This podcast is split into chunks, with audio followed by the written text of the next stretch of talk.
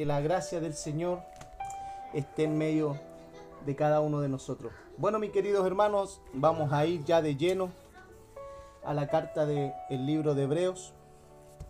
Y nosotros estamos dándole lectura allí en el capítulo 1, versículo 1 al 4, pero en teoría nosotros vamos a estar observando del versículo 1 al 3.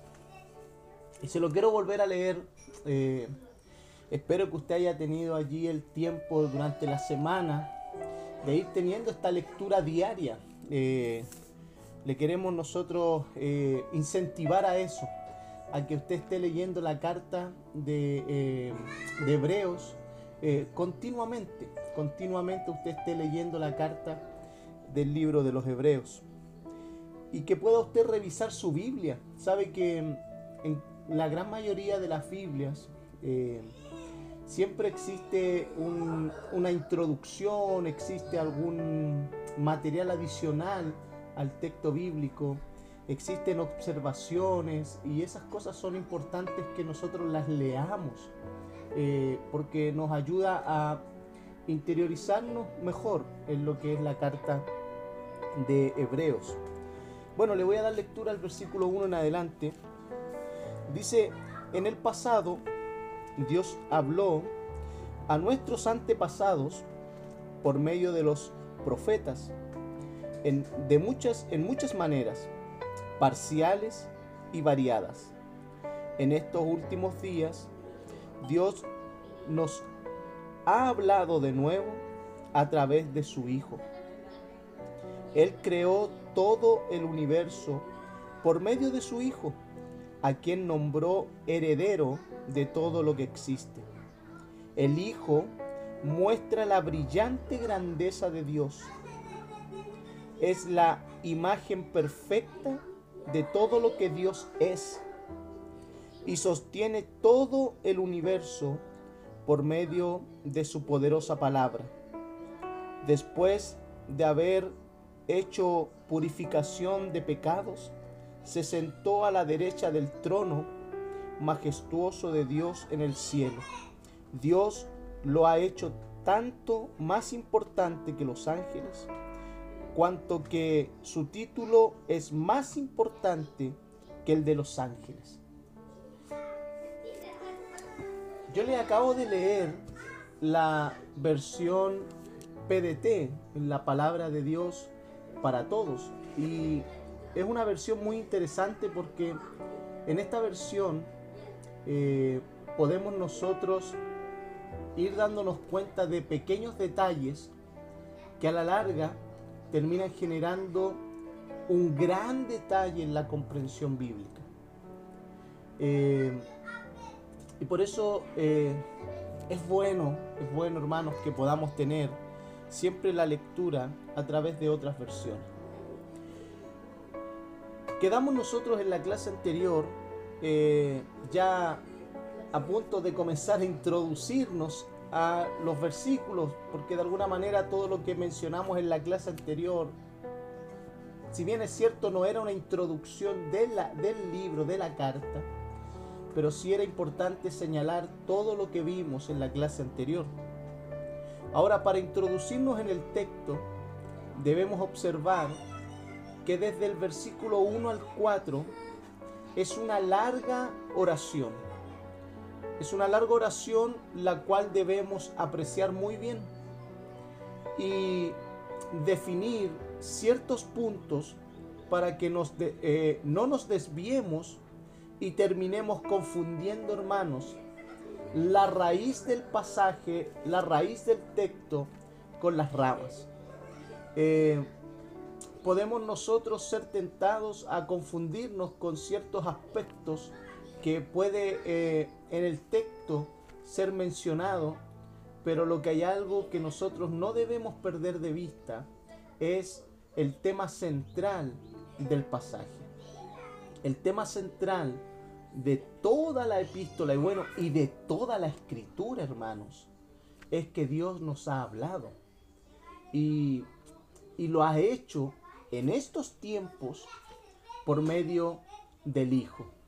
Como vamos a ver un poquito más adelante, no es que no sea importante los tiempos que Dios habló en el pasado, pero los tiempos que habló Dios en el pasado tienen que ver con una nación, con un pueblo escogido por un pueblo donde Dios quería establecer sus normas, sus leyes, donde nosotros estábamos destituidos, donde los gentiles no tenían acceso a, a tal bendición. Por eso, hermanos, se hace tan relevante el que hoy Dios nos ha hablado por medio del Hijo. Hermanos, en estos versículos eh, son una larga oración de la cual debemos apreciar la raíz de esta oración. Y esa raíz nosotros la encontramos claramente en el versículo 1.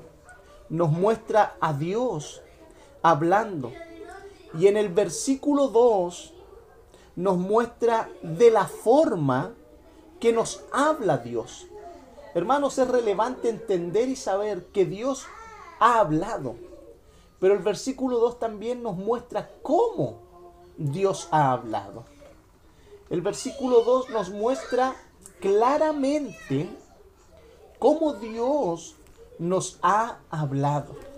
Y Dios nos ha hablado por medio de Jesucristo. Dios nos ha hablado por medio del Hijo. Dios continuamente a lo largo de la creación, desde los días de Adán, Dios ha hablado. Dios se ha comunicado con el hombre. Y Dios, en su comunicación con el hombre, Él eligió un pueblo, Él eligió una nación, una pequeña nación para que de esa pequeña nación pudiese ser la luz que brillara a, las demás naciones y pudiese Dios ser conocido por las obras maravillosas que Dios había hecho por medio de esa nación.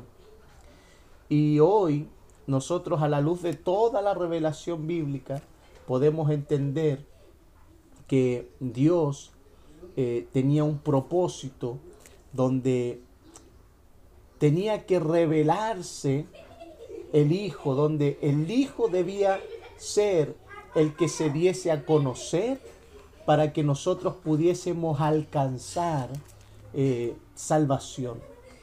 Por eso, hermanos, eh, es relevante cuando el texto bíblico nos dice que Dios nos ha hablado en estos días, en estos tiempos, en estos últimos tiempos, por el Hijo.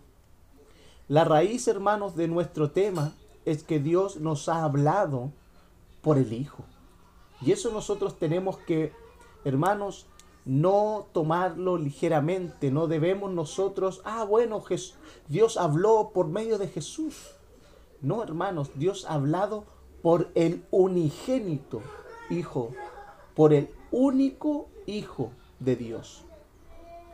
El único, como vamos a ver más adelante también, el único que ha visto y ha estado y ha sido partícipe de la gloria misma de Dios, por quien Él creó todas las cosas, hermano. No es cualquier cosa el considerar lo que Hebreo nos está diciendo. Por eso quiero ser repetitivo en esto porque es algo que nosotros debemos sobrepesar, hermanos, porque eso va a cambiar nuestra perspectiva, nuestra apreciación de la escritura. Hermanos, tiene un alto valor que Dios se haya comunicado y que haya comunicado su verdad, que haya comunicado su propósito, que haya comunicado su voluntad para los hombres por medio del Hijo.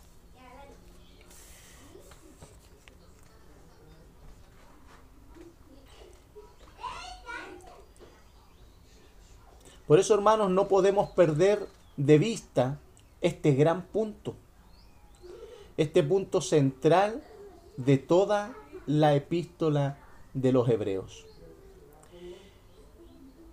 Si no comprendemos, hermanos, y no visualizamos esta verdad tan clara, hermanos, nos habremos perdido toda la riqueza espiritual de la carta. Si nosotros no comprendemos lo que le estoy mencionando, nos vamos a perder toda la riqueza espiritual que nos proporciona la carta de los hebreos. Hermanos, yo quisiera que usted anotara allí en sus puntos, en, sus apuntes, Dios nos ha hablado a través del unigénito Hijo, Cristo, el Señor. Eso anótelo y subráyelo. Allí, si usted tiene un papel o en su Biblia, ahí en la misma carta a los hebreos, en el título de arriba donde dice hebreo, anote, Dios nos ha hablado a través del unigénito Hijo, el único Hijo, Cristo. Hermanos, es Cristo el resplandor de la gloria del Padre. Es Cristo la voz del Padre. Es Cristo la voz del Padre para los hombres. Hermanos, todo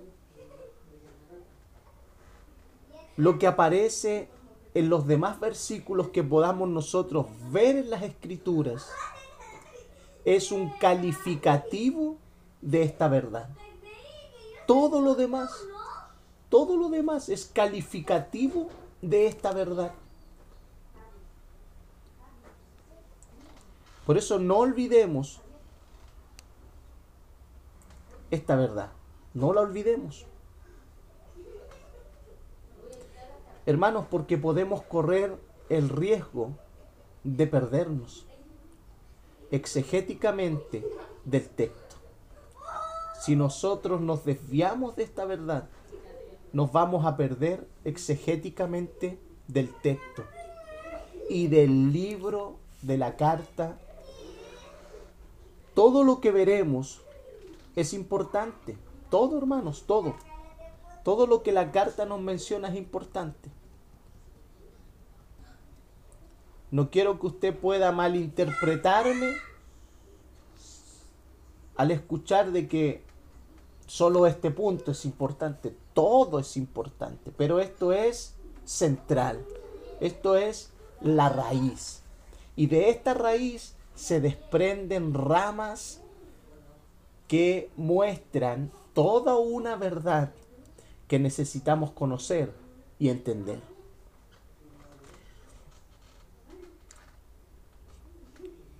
¿Cuál es la verdad que no debemos perder de vista? ¿Alguien me puede decir, hermano? Uno solo. Dios nos ha hablado. Dios nos ha hablado. Pero faltó algo. ¿Quién lo completa? Por el unigénito Hijo de Dios. Allí la oración está completa. Dios nos ha hablado por el unigénito Hijo de Dios. Todos, todos hermanos, debemos saber esto. Todos. Desde el creyente que recién se ha convertido hasta el creyente que lleva 150 años en el Evangelio.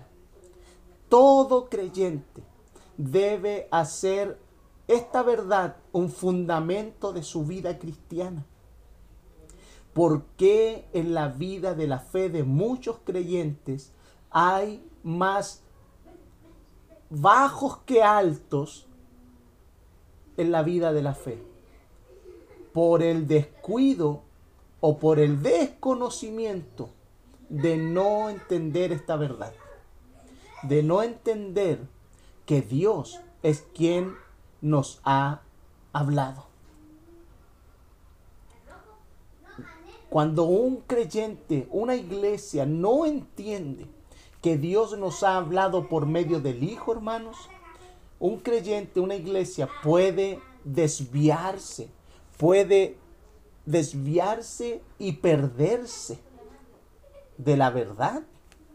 Puede hacer sus cultos, puede tener sus reuniones, puede tener sus tiempos de ayuda eh, comunitaria, puede evangelizar, puede hablarle a otros de Cristo, puede hacer todo lo que la Biblia manda, pero sin entender que todo lo que hace es una ordenanza porque Dios nos ha hablado. ¿Por qué muchos creyentes no predican? ¿Por qué muchos creyentes no dan testimonio? ¿Por qué muchos creyentes no van en busca de los perdidos? Porque no hemos entendido realmente que es Dios quien nos ha ordenado, es Dios quien nos ha mandado a hacer la voluntad que Él nos ha dado.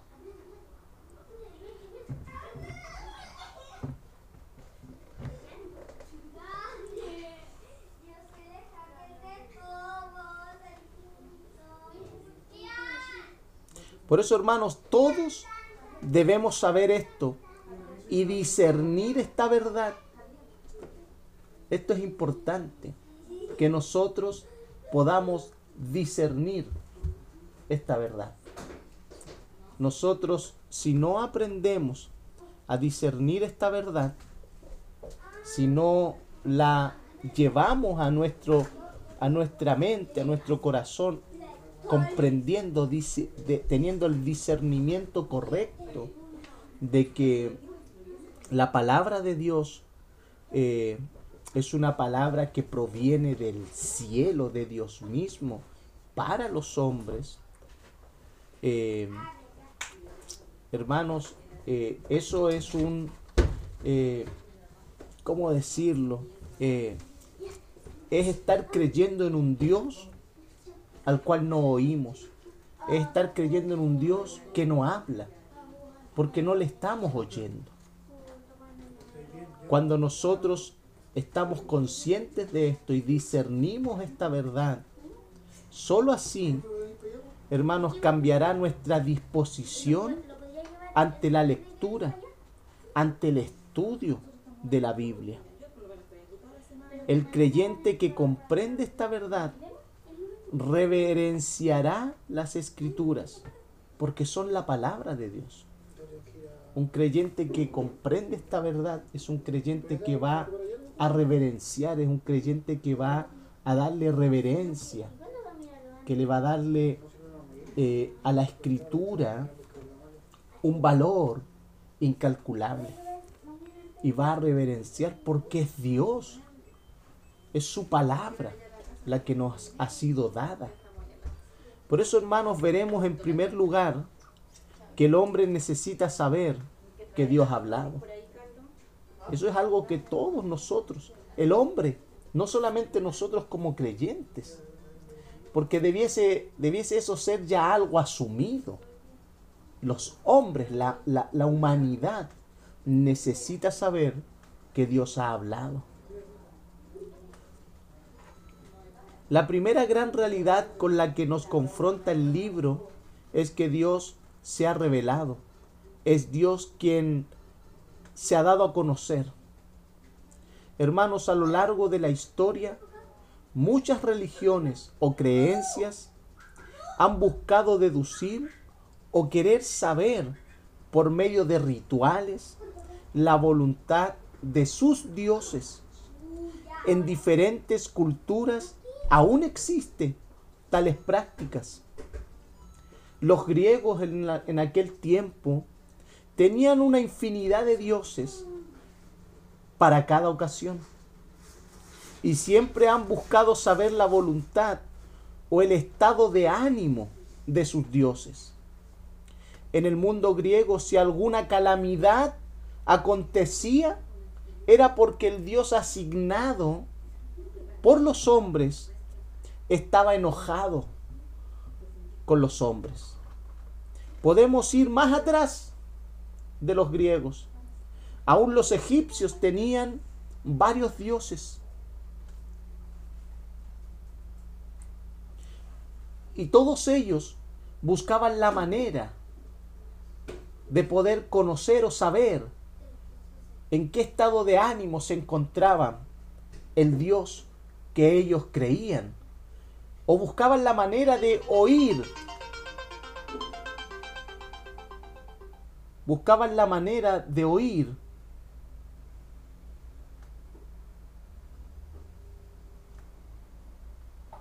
lo que su Dios eh, les quería decir.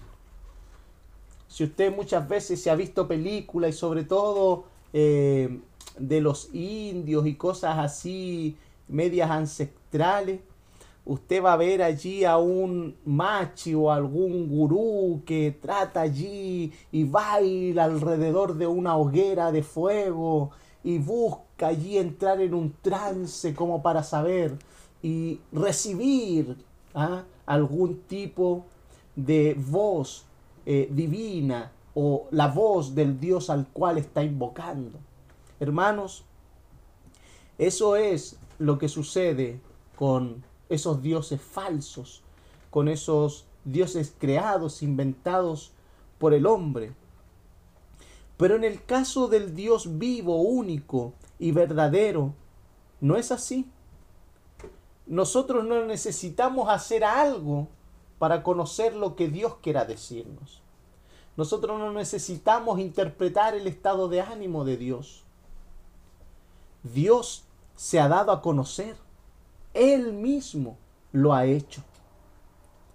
Hemos recibido directamente de Él su mensaje. Hemos recibido directamente de Dios, a su creación, su mensaje.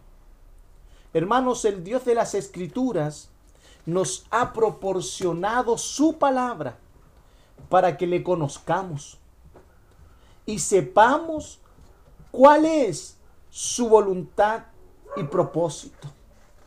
Hermanos, la iglesia, los creyentes no necesitan entrar en alguna especie de ritualismo para conocer la voluntad de Dios o para saber qué es lo que Dios quiere decir.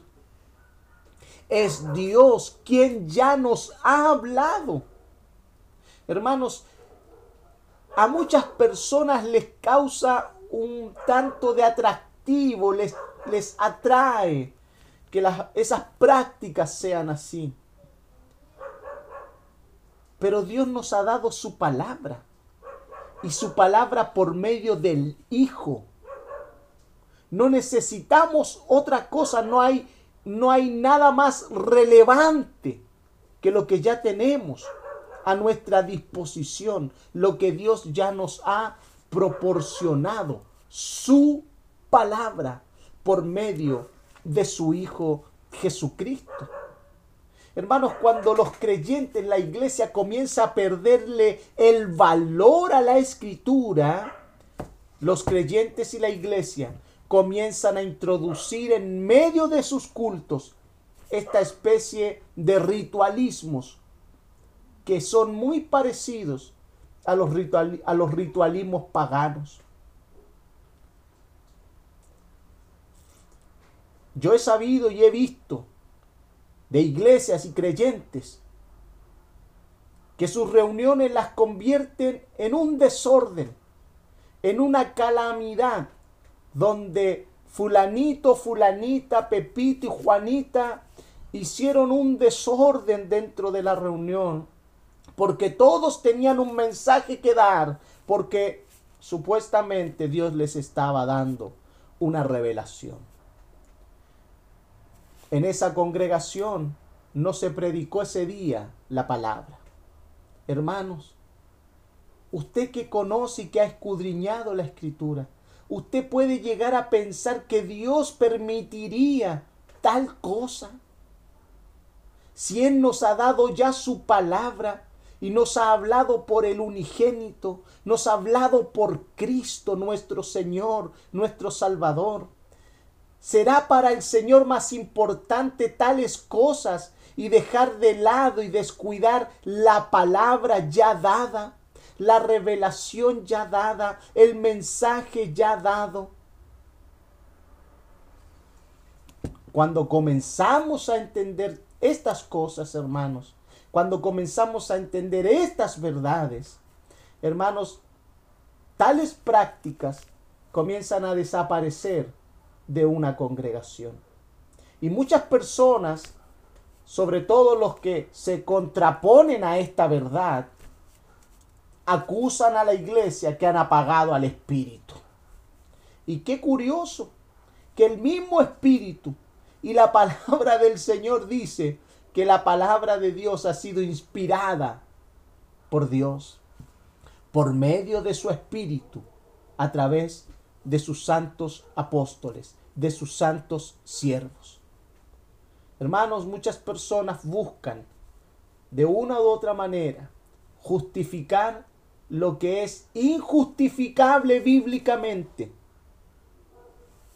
y prefieren contradecir lo que la palabra de Dios dice con tal de seguir sus propios razonamientos. Tales personas se han desviado de la verdad y han abandonado la escritura. Y los peligros que origina tal situación en la vida cristiana o en una comunidad de fe o en una congregación son lamentables. Por eso es tan importante, hermanos, que le demos el valor y comprendamos y grabemos eso en nuestras vidas. Dios nos ha hablado por medio de su Hijo. Y eso todos los hombres, sobre todo los creyentes, sobre todo la iglesia, necesita saber esto, que Dios nos ha hablado por medio de su palabra. Por eso, hermanos, el Dios único y verdadero se ha revelado, se ha dado a conocer. Para que conozcamos su voluntad y su propósito. Cuando un creyente, una iglesia, comprende esta verdad, hermanos, es una iglesia, es un creyente que no está y no estará nunca desorientado. No se encontrará nunca esa iglesia o ese creyente a la deriva, porque hay una voz y una palabra ya dicha, la cual debemos prestar oídos. No estamos a la deriva. No estamos allí nosotros a la deriva. No estamos desorientados en nuestra vida cristiana, en nuestra vida de fe. No estamos nosotros en busca de dirección de Dios. Hermanos, Él se ha revelado y nos ha comunicado su voluntad para que le conozcamos. Y es por eso que Juan, en el capítulo 17, en el Evangelio de Juan, en el capítulo 17, versículo 3, nos dice algo eh, importante. Si quiere me acompaña, lo busca. Allí en el Evangelio de Juan, capítulo 17, versículo 3.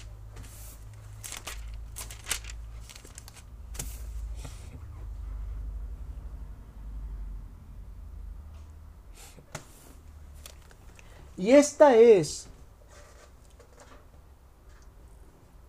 la vida eterna que te conozcan a ti, el único Dios verdadero, y a Jesucristo, a quien has enviado.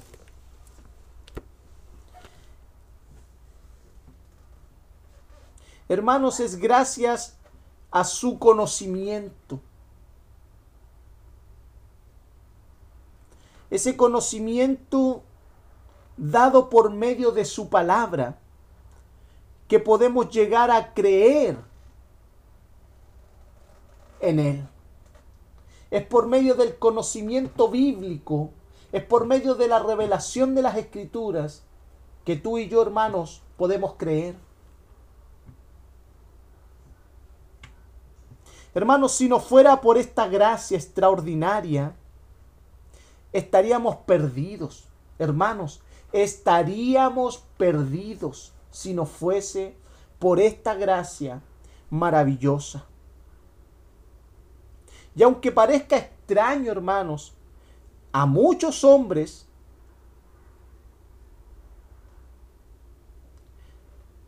muchos buscan conocer a Dios a su propia manera, por sus propios medios. Por sus propios medios buscan escuchar.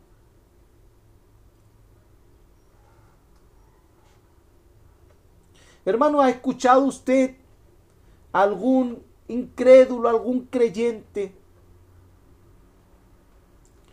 Porque hay muchos que dicen profesar la fe hay muchos que dicen profesar el Evangelio y dicen aún frases como estas.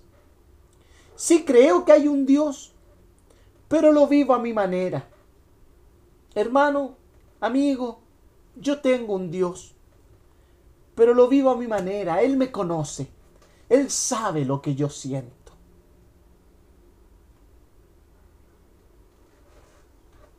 Hay gente que dice, Dios me conoce y sabe que vivo mi fe entre Él y yo. Soy Dios y yo. Hay gente que vive su fe de esa manera. Busca conocer a Dios de esa manera. Y hermanos, quizás cuántas otras cosas más el hombre dice y expresa acerca de Dios. Por eso, hermanos, este libro y toda la Biblia asume que Dios es Dios y que Él está allí. La Biblia asume que Dios creó todas las cosas. Y la Biblia es un libro que no dice es una la Biblia es la Biblia es un libro que nos dice que Dios nos ha hablado. La Biblia lo da por sentado. La Biblia no está allí por si acaso, por si alguien. No, la Biblia lo da por sentado. Dios nos ha hablado. Y eso es muy relevante, porque nuestra fe no es vivida a tontas y a locas, hermanos. Nosotros no vivimos a tontas y a locas, nosotros no vivimos al por si acaso. Nosotros vivimos una fe basado en las escrituras, basado en el conocimiento que Dios ha revelado a los hombres, a su iglesia, por medio del Hijo, por medio de Jesucristo nuestro Señor. Nuestra fe debe estar fundamentada en las escrituras. Hay mucha gente que vive la fe fundamentada en lo que sintió, fundamentada en lo que experimentó, fundamentada, no sé, en que me, me, gusta el ambiente, me gusta las personas, hay buena gente, hay buenos amigos, hay un buen grupito, me siento cómodo. Y fundamenta su vida de fe. Y eso por años. Muchas personas pueden fundamentar su vida por años, hermanos. Pero tarde o temprano, eso será un fundamento que se va a deteriorar en el tiempo. Si hay un fundamento sólido, si hay un fundamento que es inquebrantable, es la fe en Jesucristo. Es la palabra de Dios nuestro fundamento inconmovible, hermano.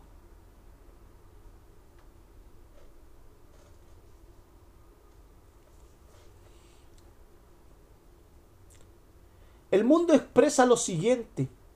Cada quien puede creer y hacer lo que quiera.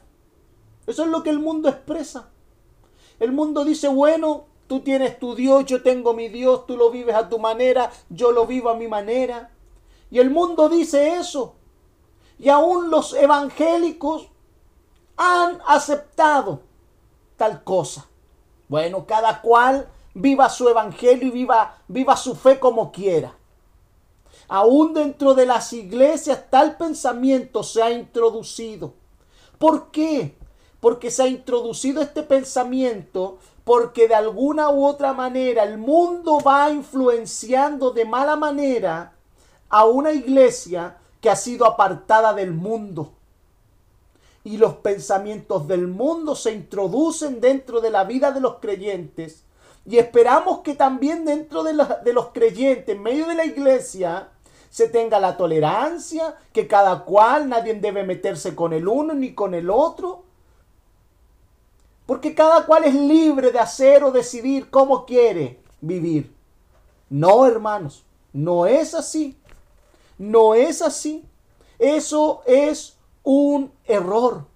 Eso es un pecado. Eso es una falta, eso es una, un atentado a la palabra ya dicha por Dios. Que un creyente quiera vivir a su manera, hermanos, es un atentado, es una ofensa a Dios mismo. Porque Él ya ha hablado. Él ya nos ha puesto las normas, las reglas. Es Dios. Él ya nos ha dicho cómo nosotros debemos acercarnos. Su palabra nos dice cómo debemos hacerlo. Él nos ha dicho cómo debemos vivir, cómo debemos nosotros comportarnos. Su palabra lo dice. Eso no está, no está eh, abierto al criterio. Bueno, hermano, tú vive como tú quieras. Sigue viviendo a tu manera. Bueno, si tú dices que amas a Dios, pero sigue viviendo a tu manera. No, hermanos ni la carta a los hebreos, ni la palabra de Dios autoriza tal cosa. Eso no es así.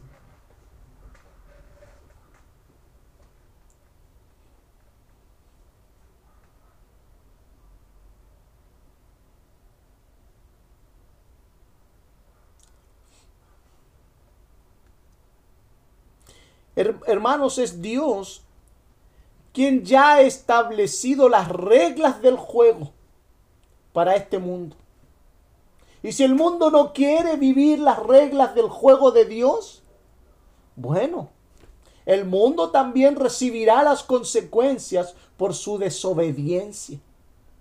Si el creyente no quiere vivir bajo las reglas del juego, bajo las normas de Dios, ese creyente recibirá su propia recompensa. Hermanos, no nos olvidemos que Dios nos ha hablado.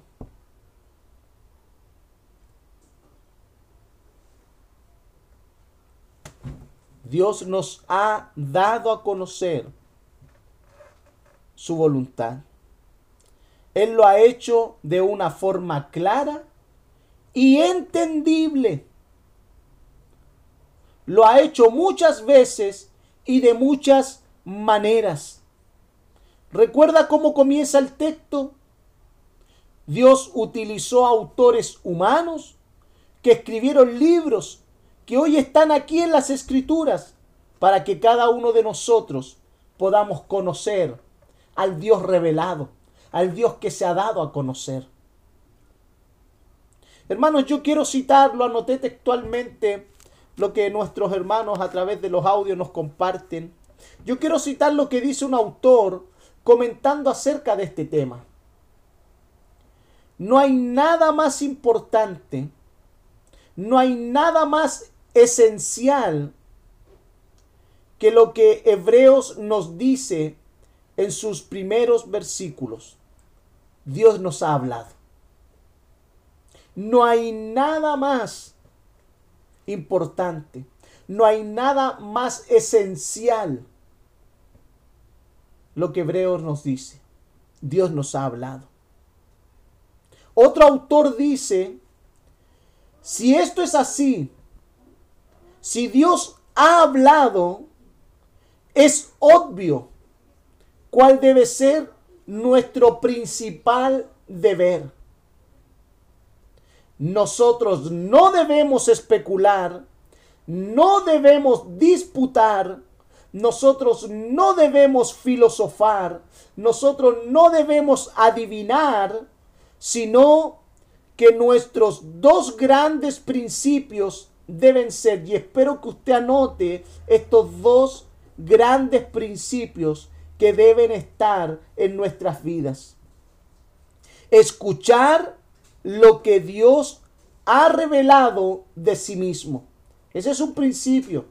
Nosotros debemos escuchar lo que Dios ha revelado de sí mismo. Y el segundo principio es que nosotros debemos obedecer cada palabra que Dios nos ha hablado. Hermanos, eso es lo que nosotros debemos atesorar de esta carta. Eso es lo que nosotros debemos saber, que Dios nos ha hablado.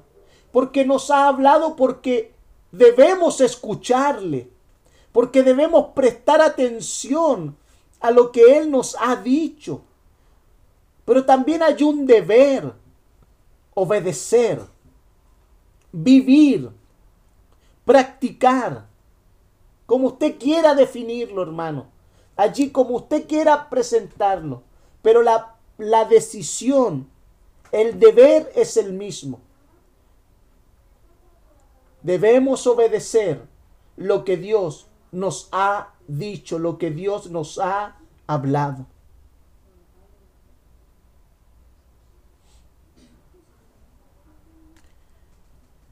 Si hay algo que el hombre ha hecho, hermanos, a lo largo de la historia de la humanidad, ha sido filosofar en contra de la palabra de Dios.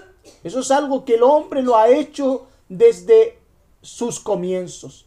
El hombre desde sus comienzos ha puesto en duda, ha cuestionado y ha querido hacer lo que bien le plazca cuando el hombre desde el principio debió haber escuchado a Dios y debió haberle obedecido.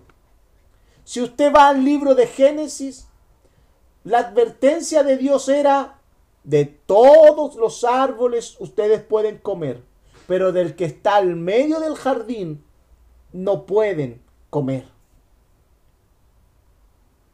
¿Qué debió haber hecho Adán y Eva? haber escuchado y después haber obedecido. Pero solo bastó un sutil engaño para que el corazón del hombre se volviese a sí mismo.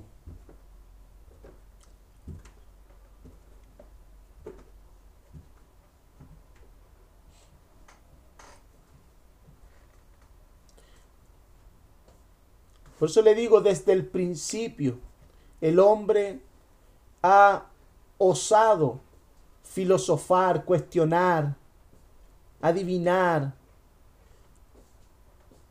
cuestionar, presuponer ante la palabra de Dios. El hombre siempre ha estado en contra de la verdad que está aquí en la escritura. Siempre el hombre se ha puesto en contra de la verdad dicha por Dios. Pero el deber de cada discípulo cristiano, hermanos, es sencillamente conocer lo que Él ha revelado, escuchar lo que Dios ha dicho y obedecerlo. Si usted quiere resumir este punto en eso, hermanos, debemos nosotros conocer lo que Él ha revelado, escuchar lo que Dios ha dicho y obedecerlo. ¿Se ha fijado cuando usted le da una instrucción, le da una orden a su hijo y usted le dice, ve y haz tal cosa? Y el hijo empieza, pero, pero anda, te estoy diciendo que va, pero papá, pero mamá. Y usted le está diciendo, pero anda. Y el hijo empieza, pero que esto, pero que esto otro. Si es tan re simple que el hijo se le dijo que tenía que hacer tal cosa y el hijo tiene que obedecer. Es tan simple como eso. Desde nuestra niñez, nosotros nos predisponemos a la desobediencia. Desde nuestra niñez, hermano.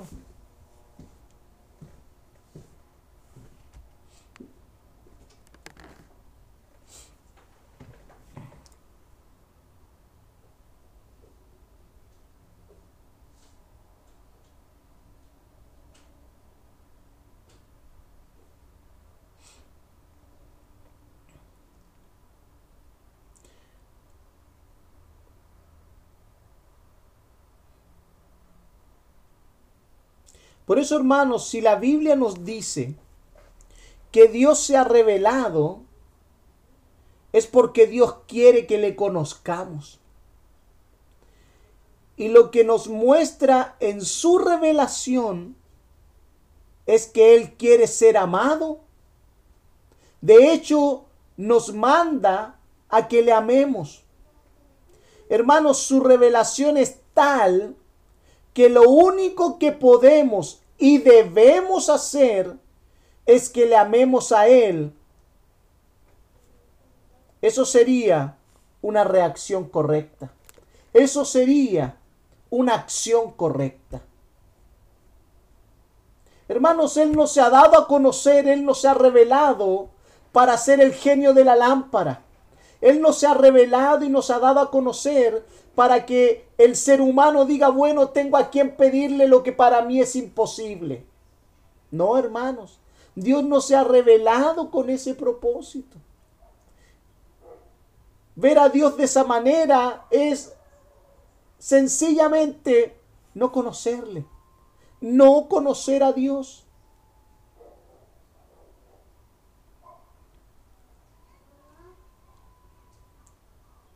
Por eso debemos amar a Dios, porque Él se ha revelado.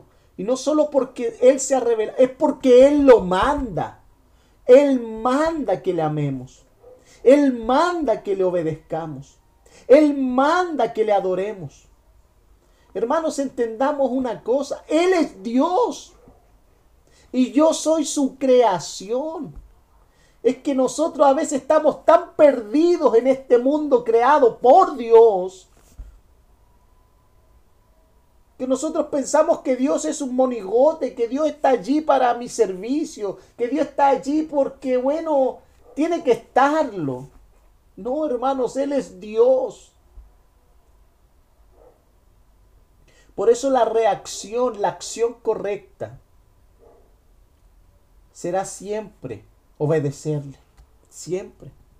Hermanos, en segundo lugar, el hombre necesita saber que Dios ha hablado de una manera progresiva. Y esto también es relevante de acuerdo al texto que estamos estudiando. Porque hermanos, si no fuese por esta revelación progresiva, si no fuese por este tiempo que Dios se ha tomado para darse a conocer al hombre en, en su totalidad, hermanos, el hombre estaría perdido. Nosotros, hermanos, estaríamos perdidos. No tendríamos esperanza alguna. Pero Dios se ha tomado sus tiempos. Él en el pasado, en otros tiempos, le habló a una nación por medio de sus profetas. Pero hoy Dios le ha hablado al mundo por medio del Hijo. Hermanos, nadie tiene excusa para decir que nunca pudo conocer la voluntad de Dios. Nadie tiene excusa para decir, bueno, es que yo no conocía a Dios. Hermanos, Dios ha hablado. Él se ha revelado. Y hermanos, a veces muchas personas preguntan, o aún los incrédulos dicen, bueno, es que tú todo lo que dices, ya han pasado más de dos mil años y Él no viene nunca. Parece un chiste, parece un cuento. Es que hermanos, su revelación es progresiva, porque en esa revelación progresiva hay amor, paciencia, misericordia, porque somos duros, duros de servicio, hermanos. El hombre es duro de cabeza. Y aún, hermanos, dentro del Evangelio, dentro de la verdad, dentro de la fe, somos duros.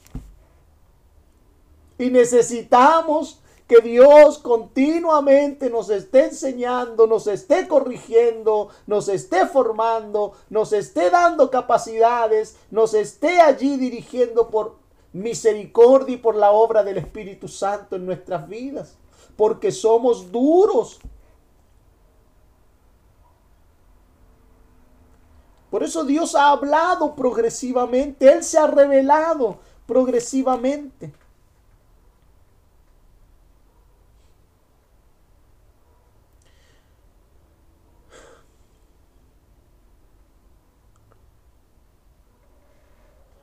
Qué esto es tan importante a la hora de introducirnos en las escrituras, hermanos? Saber que Dios comunicó su mensaje de una forma progresiva. ¿Por qué es tan importante a la hora de introducirnos en, en, los estudios, en la lectura de la Biblia?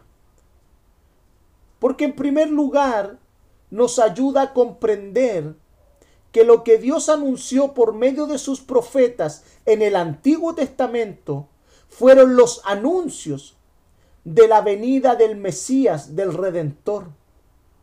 El Antiguo Testamento señala todo el propósito divino de redención del hombre por medio de un Salvador que quita los pecados. En el Antiguo Testamento vemos cómo Dios anuncia que de la simiente de la mujer vendrá un Salvador. También anuncia cómo sería concebido este Salvador. Anuncia también dónde nacería este Salvador. También anuncia sus padecimientos. Y también anuncia su glorioso reino, el cual no tendrá fin. Dios anuncia la esperanza para este mundo, para que todo aquel que crea en él, en el Hijo, alcanzara y pudiese alcanzar salvación. Muchos profetas, hermanos, profetizaron sin comprender en su plenitud lo que anunciaban. Muchos hombres de fe creyeron solo por la fe y la excelencia, la gracia la excelencia de la gracia de Dios sobre ellos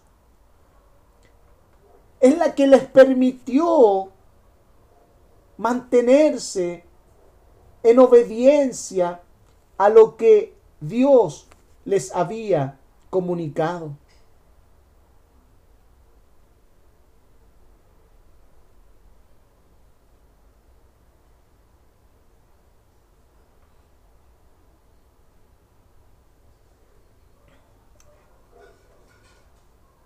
Hermanos, Dios en su soberanía se dio a conocer a los hombres de muchas maneras en otro tiempo. Él en su soberanía.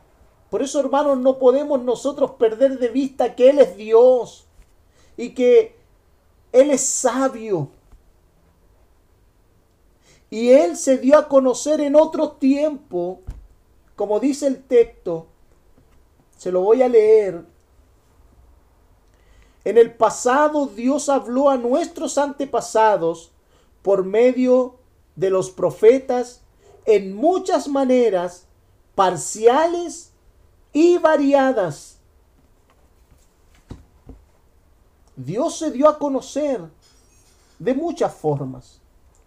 Y nosotros lo vemos en el Antiguo Testamento. Vemos cómo Dios se dio a conocer a una nación, a un pueblo, donde Dios los tomó como su pueblo, donde Dios los libertó, donde Dios en el desierto les da sus mandamientos, sus leyes, para que le conozcan, le sirvan, le amen y le adoren.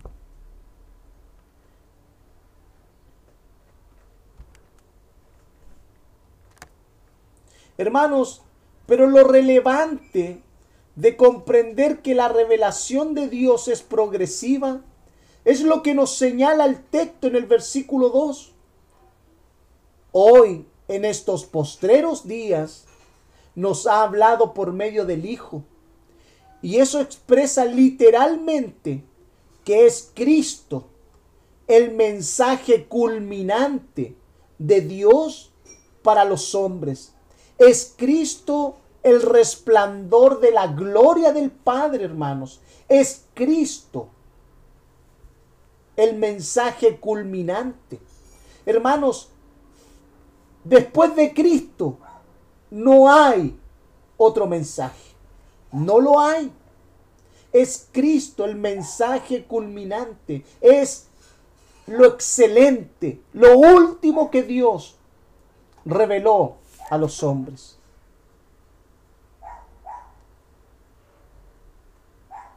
Por eso el texto dice que hoy, en estos postreros tiempos, nos ha hablado por el Hijo. Y eso incluye a todo hombre, a toda raza, hermanos, a toda nación. Nadie puede excluirse. Nadie puede evadir esta verdad. Dios nos ha hablado a todos por medio del Hijo. Por eso el mensaje de Dios por medio del Hijo es relevante para todos en el mundo, hermanos. Por eso tiene esa connotación tan importante, hermanos. Porque por medio del mensaje, por medio del Hijo, que el Hijo es el mensaje de Dios el culminante mensaje de Dios para la humanidad.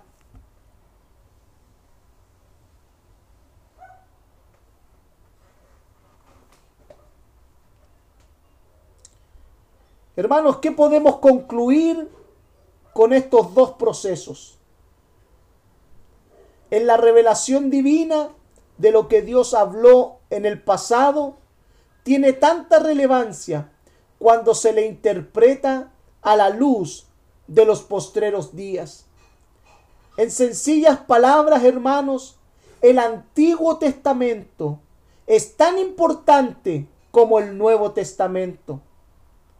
Solo debemos saber que el Antiguo Testamento debe ser interpretado y comprendido a la luz del Nuevo Testamento, ya que en el Nuevo Testamento se encuentra el mensaje culminante, se encuentra el Hijo, el unigénito del Padre, el que era antes que todos y que todo. Juan nos dice que el Hijo es el Verbo. Mira, acompáñeme allí a primera de Juan, eh, perdona, Juan, capítulo 1, versículo 1 al 4. Este evangelio comienza con una verdad teológica, hermanos, que nosotros no podemos olvidar. En el principio, el verbo y el verbo era con Dios. Y el verbo era Dios. Este era el principio con Dios. Todas las cosas por Él fueron hechas. Y sin Él, nada de lo que ha sido hecho fue hecho. En Él estaba la vida y la vida era la luz de los hombres.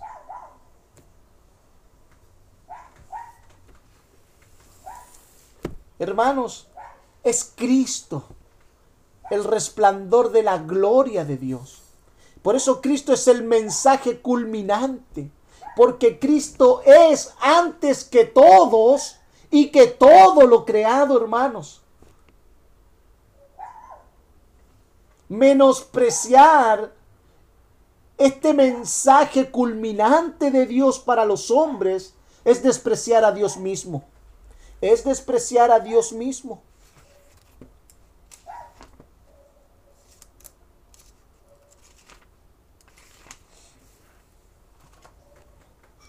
Y en esta revelación final de Dios para los hombres, nos muestra que la que menciona Hebreos en otro tiempo ya terminó. Cuando nosotros, hermanos, consideramos este texto, nosotros no debemos enfocarnos como solo Él habló en otro tiempo, sino que debemos entender que eso ya pasó. Eh, Dios ya habló en otro tiempo. Y hoy es lo relevante. Hoy Dios nos ha hablado. Le ha hablado a la creación, le ha hablado a la humanidad. Y esta creación y esta humanidad debe prestar atención al mensaje. Si hay algo que nos provee el Nuevo Testamento, hermanos, es una correcta interpretación del propósito y voluntad de Dios.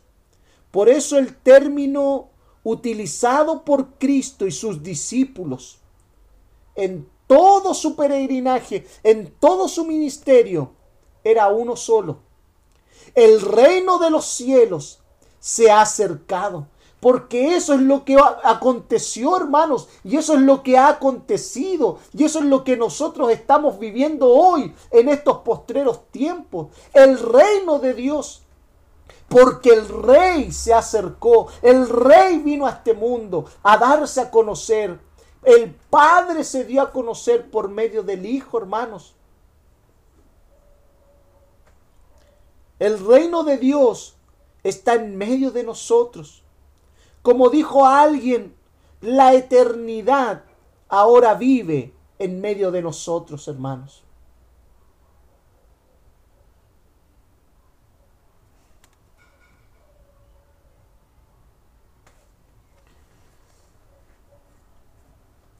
Si esto, hermanos, no nos hace valorar las escrituras, si esto no nos hace comprender cuán importante es la palabra de Dios. Hermanos, ¿qué podrá hacerlo? Si Cristo, que es el mensaje culminante de Dios para los hombres, si eso no nos hace comprender y darle el valor a la palabra de Dios, ¿qué otra cosa lo podría hacer? ¿Qué otra cosa?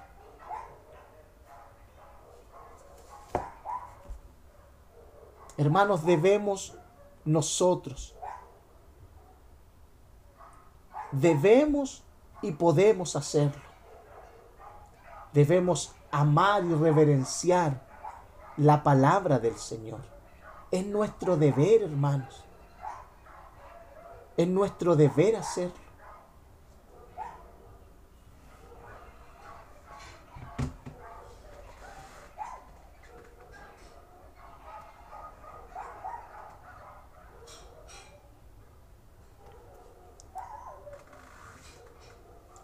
En tercer lugar, hermanos, el hombre necesita saber que Dios nos ha hablado por medio del Hijo.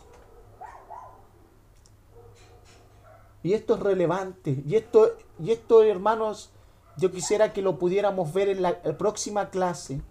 No se lo quiero mencionar hoy porque se le va a olvidar.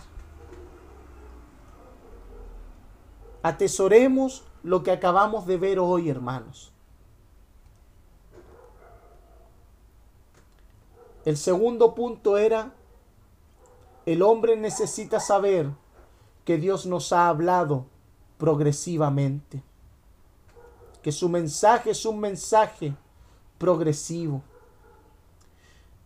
Y que el hombre necesita saber que Dios nos ha hablado, hermano.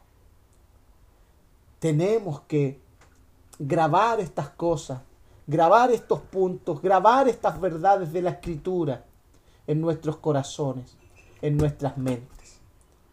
La próxima clase, hermano, estaremos viendo nuestro tercer y cuarto punto para cerrar eh, estos tres versículos que estamos viendo.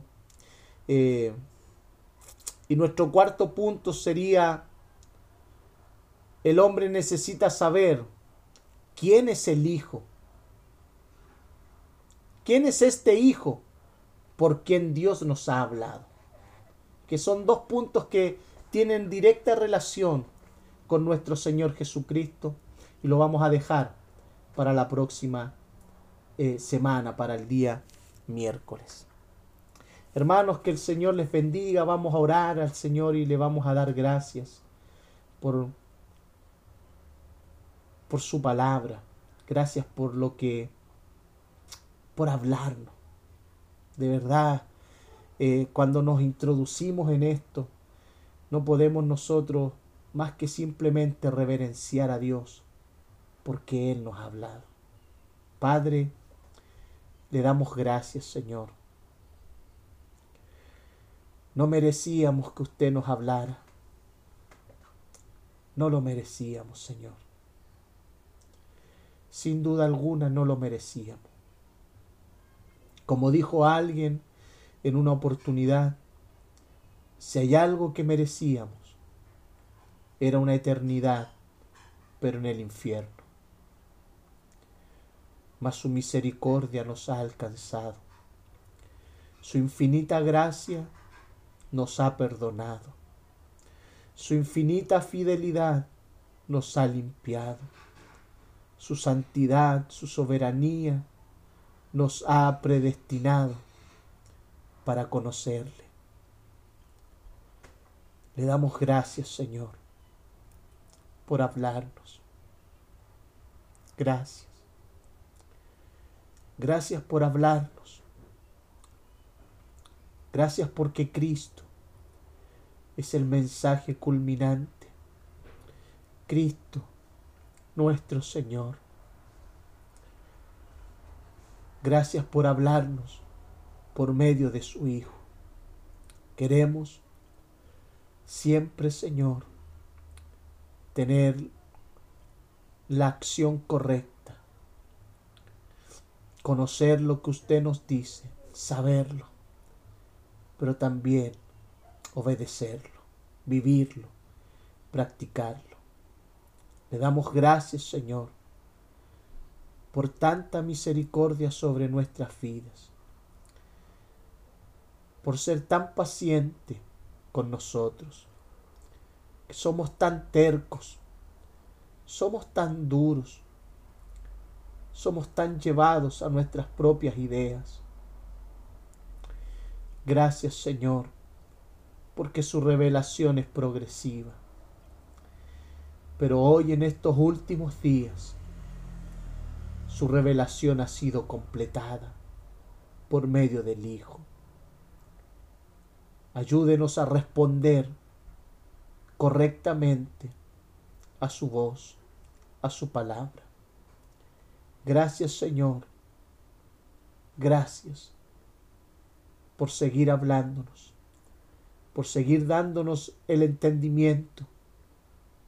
Gracias por seguir abriendo nuestro entendimiento, por abrir nuestros ojos. Como veremos más adelante, cómo el Señor Jesús le abrió el entendimiento y los ojos a sus discípulos. Así, Señor, cada día usted lo está haciendo con nosotros. Gracias, Padre, por su fidelidad. En el nombre de Cristo nuestro Señor, muchas gracias. Amén.